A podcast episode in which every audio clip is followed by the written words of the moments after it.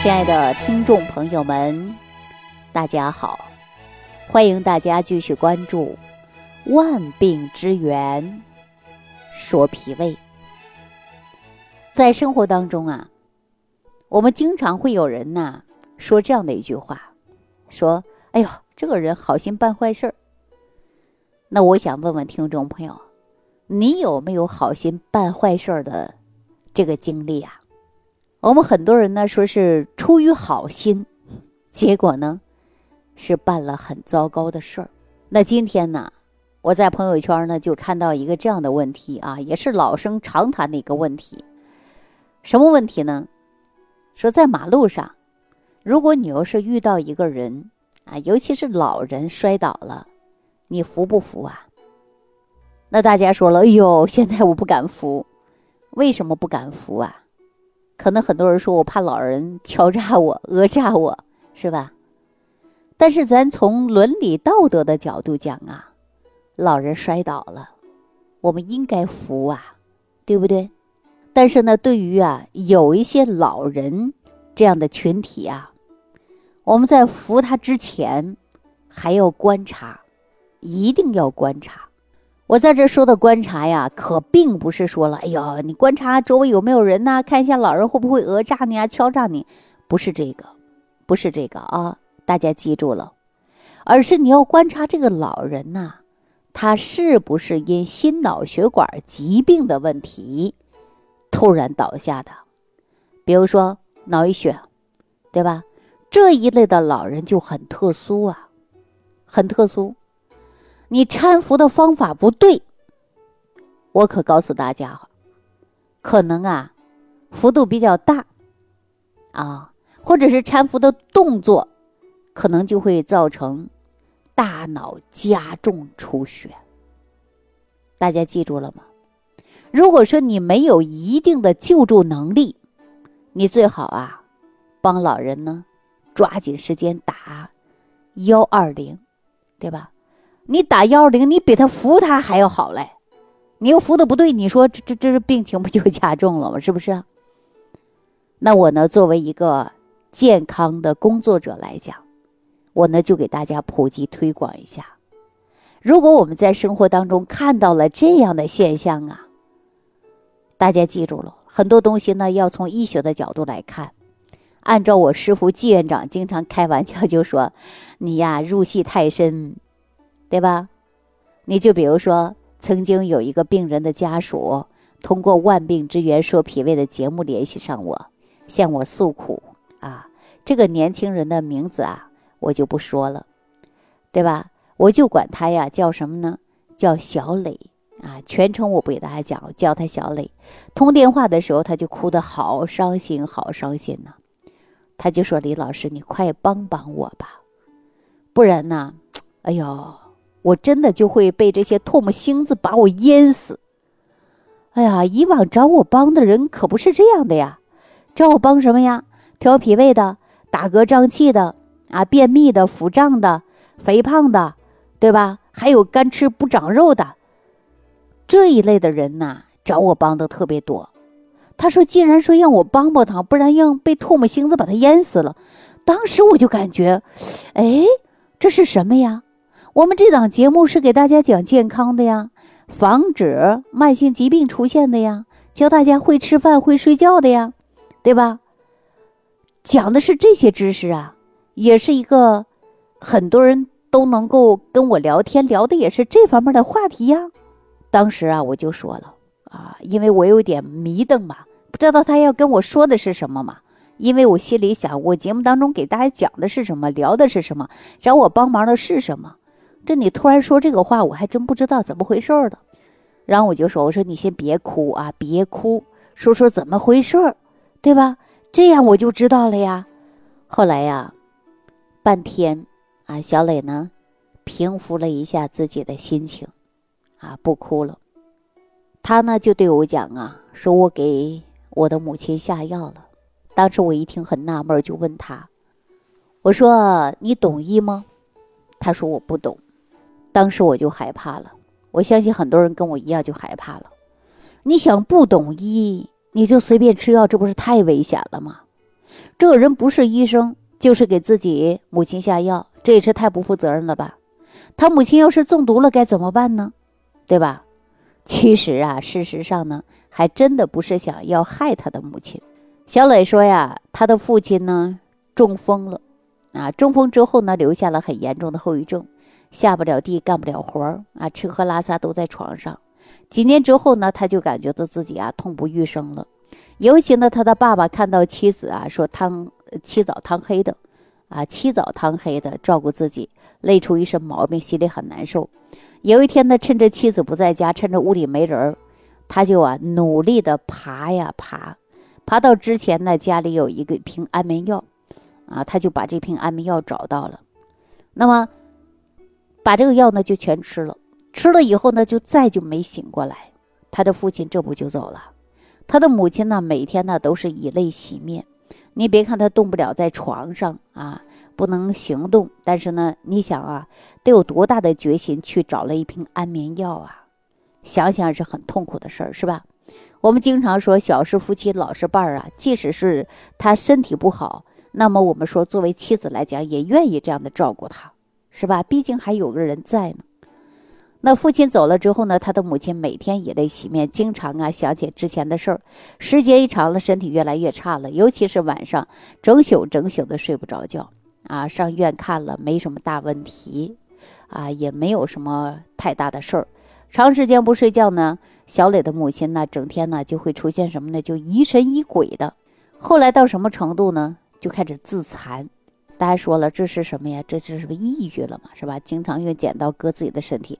医生说这种情况下呀，适当的吃点安眠药，啊，就是每天他睡觉嘛。但是小磊的母亲不吃啊，他说了。老伴儿就这么没的，让我吃，你这不是害我吗？是吧？我就不吃啊，他的母亲就不吃，因为长时间失眠呐，焦虑烦躁，这不是抑郁症了吗？是吧？小磊的母亲呢，还已经啊没有正常人的思维的，医生啊这么做呢，对他也是好事儿，是吧？但是呢，他自己不知道啊，因为没有正常人的思维了嘛，是吧？小磊看到母亲呢身上都是伤。那你说，我们说年轻人哪里有那么多时间天天看着呀，是吧？一呢是特别心疼自己的母亲啊，想来想去给他做个决定，就按照医生说的剂量给自己母亲呢服用一些安眠药，让母亲好好睡一觉。可是不，母亲知道了，在家里吵吵闹闹的，街坊邻居都知道了啊，大家都说这个小磊，你不好好伺候你的妈妈，不是要毒死她吗？不是要跟你的爸爸一样吗？把他吃了安眠药，这不就睡过去了吗？有的人说是为了家产，对吧？还有的人说了，说哎呀，他就希望他妈早点死啊。总之啊，说啥的都有。小磊听到这种话呢，就是特别痛苦啊。平时呢，他也听我的节目啊，所以呢，就给我打电话了。当时呢，我就告诉他啊，嗯，我说人呐，怕的是什么呢？怕的就是误会。最重要的呀，就是无愧于心。另外呢，你的母亲这个病啊，不能一直用安眠药，这种呢。解决呀，一时是吧，也不能长期解决好。当时呢，我就教小磊啊，张仲景的一个治疗失眠的方法。这个方法呢，我也以前给他讲过啊。这个方子呢，配合着助眠汤啊，也就是君安舒。说到这儿呢，我要告诉所有的听众啊，也就是说你被失眠困扰着，呃，如果呢，你可以留言给我，看看您呢，呃，具体是为什么会失眠，是吧？我就把助眠汤啊教给你，然后呢，你自己呢在家呀熬，对吧？也是张仲景的一个方法。结果呢，我就把这个方法呢。告诉了小磊，小磊呢，母亲呐，睡眠的逐步啊得到好转，街坊邻居啊都知道这个事儿的真相了，也都理解他了，是吧？甚至呢，有的人说，哎呀，以前我们都没这样想的，都以为说呀，这个老人病了啊，疯疯癫癫的，然后呢，思维不清晰啊，你恨不得老人怎么早点过去呢？啊，说啥的都有。我们有的时候呢，说这个理呀，不理自清，是不是啊？大家看看，有的时候呢，我们不能看光看。表面儿是吧？那如果大家呢看表面啊，就会妄加评论。那您看对小磊是不是不好？小磊呢看似是给母亲下的药，但实际呢是孝顺才这样做的。失眠这个毛病啊，虽然是小毛病，实际危害挺大的。我们首先失眠呢，它就破坏于我们的免疫系统。我见过很多有这样的情况啊，本来睡觉前呢身上有一块红的，第二天早上起来，哎，怎么样啊？也不红了，也不肿了，哈哈消散了。这就是人的免疫能力的作用，是吧？但长期失眠的人群呢，就会恰恰相反，人体的免疫力被破坏了，这个红肿啊，你会越来越严重，越来越大，对吧？睡觉的时候啊，可能是小拇指这么大。翻来覆去睡不着，折腾大半夜，第二天早上起来，哎呦，红的跟手掌那么大，这是什么呀？这就是免疫能力下降，对不对？那其次呢，失眠呢还会减少人的血流量，导致人体啊缺血缺氧。人体当中的血液呢，基本上都是在晚上啊合成的啊，人的白天呢是不造血的，晚上在十一点以后血液开始生成。你失眠呢，就是造血啊功能就会下降。所以说气血少了，各个器官呢都会缺血、缺氧，对吧？从而呢人呢就容易出现的是生病。那你看很多年轻人经常喜欢熬夜，但是这个必须要注意了，一定要注意了。我们的古人甚至把睡眠当作是治病的良药，认为啊睡眠它可以治病啊，这是古人的认知方法啊。《黄帝内经》当中就讲到了阴阳四时者。万物之始终也，呃，生死之本也。从阴阳则生，啊，逆之则死。这是什么意思啊？就是白天属阳的，晚上属阴的。如果说晚上活动，白天睡觉，那就是逆阴阳，逆阴阳啊，啊，对吧？逆阴阳，周身的气机呢就会出现紊乱，就会导致各种疾病。那我们古人呢，把睡觉称作为是人定，啊。这就是说呀，这个时候人该睡觉了，哎，人呢就不能够再活动了。人定哪个定啊？就是一定的定，是吧？定定的不动了，是吧？就不能活动了。那失眠到底是什么原因呢？因为传统的中医认为啊，传统的中医认为失眠呢有两大原因。第一个呢就心肾不交，啊，而且呢心肾不交类型的人表现呢就是入睡啊特别特别的困难。很多人呢非常累啊，非常累，但是呢特别想睡，但是就睡不着，啊。第二个呢就是睡着了容易醒，有一点小动静，哎醒了，醒了再就睡不着了，叫心肾不交失眠的三种类型啊，就是多梦，对吧？多梦做噩梦啊，能把自己吓死，其实呢都是心肾不交类型引起的心火上炎、肾水下行。形成了一个心肾分离的现象，啊，所以我们中医讲到呢，就是啊，心它是藏神的，啊，心肾不交了，这个时候呢，神呢就惊到了，所以说人就是睡不好觉。中医讲到失眠呢，是一个意识啊，也要说我们对它一定要有认识。但是我呃，我们认为啊，这个心肾不交的根本原因呢，就是脾胃不和、阳气亏虚、阳气不足导致的。为什么会心肾不交啊？根儿就是阳气不足，因为心肾不交啊，就是心火上炎，肾水下行，对吧？那阳气呢足了，那肾水自然呢它就往上去了，心火自然就往下来了，那怎么能够水蒸气的呀？是吧？一热它就上去了呀，哎，就是这个道理啊，很简单。那我们说人的脾胃，我常说了，就像一口锅。对吧？那锅下面是不是要有火加热呀？那我们的胃里边的气机是不是就需要有升降啊？就会产生水气呀，对吧？水之所以没有啊，产生水气，那是因为你缺水了，加火了，对吧？你没有火，你没有水，你哪能来气呀？对吧？你只有火，你没有水，它就没有气呀。那这个火呀，就咱们说的就是阳气，一定要阳气。古代张景岳就曾经讲过，说天有大宝，只一此红日，啊，是这样说的啊，说天有大宝，只此一轮红日，啊，说人呢也有大宝，只此一息真阳，啊，这个阳啊，阳气的阳也是太阳的阳，主要的就是主火，有阳气在，人呢就能够啊渗水往上走，啊，阳气呢。能够让你啊心火往下，对吧？因为阳气的本身呢就会有引领作用啊，气行啊血行，对吧？我记得我前几期节目当中给大家讲气血的关系了，是母子的关系，是吧？阳气呢就能火呀往下引，对吧？让你的心火呢与肾水相交，心神相交了，那神安稳了，我们就睡好觉了。简单的来说呀，心肾不交，就像大晚上两口子经常吵架，把孩子吓得直哭不敢睡，是吧？两口子都认识自己的冲动给家里带来非常严重的后果，慢慢好了，这个家庭怎么样啊？变得就安宁了，孩子呢也能安心的睡好觉了。阳性呢在我们体内呢，就像一个调解员呐，啊，阳气充足就可以让我们的心肾相交，人的睡眠自然就好了。所以说，传统中医讲到的心肾不交型的失眠，在我看来呀，哎呀，它根本原因就是脾胃不和、阳气不足导致的啊。那咱中医上不有这么的一句话吗？说脾胃不和啊，卧则不安，睡不宁啊。脾胃虚的人通常啊，就睡得不踏实，睡着了也容易做梦。心肾不交型的失眠呢，那同样呢也会。出现有各种各样的问题，对吧？脾胃不和的失眠也非常容易出现的，干嘛盗汗啊？睡觉的时候，你看多大的人都会流个口水。中医讲胃不和则卧不安啊，脾胃不好，气血运化水谷之精微的能力就会差，是吧？所以说呢，气在中焦上啊就会出现阻隔，这个时候呢，阳气不能通于大脑，人就会怎么样？失眠。阳气能够呢温。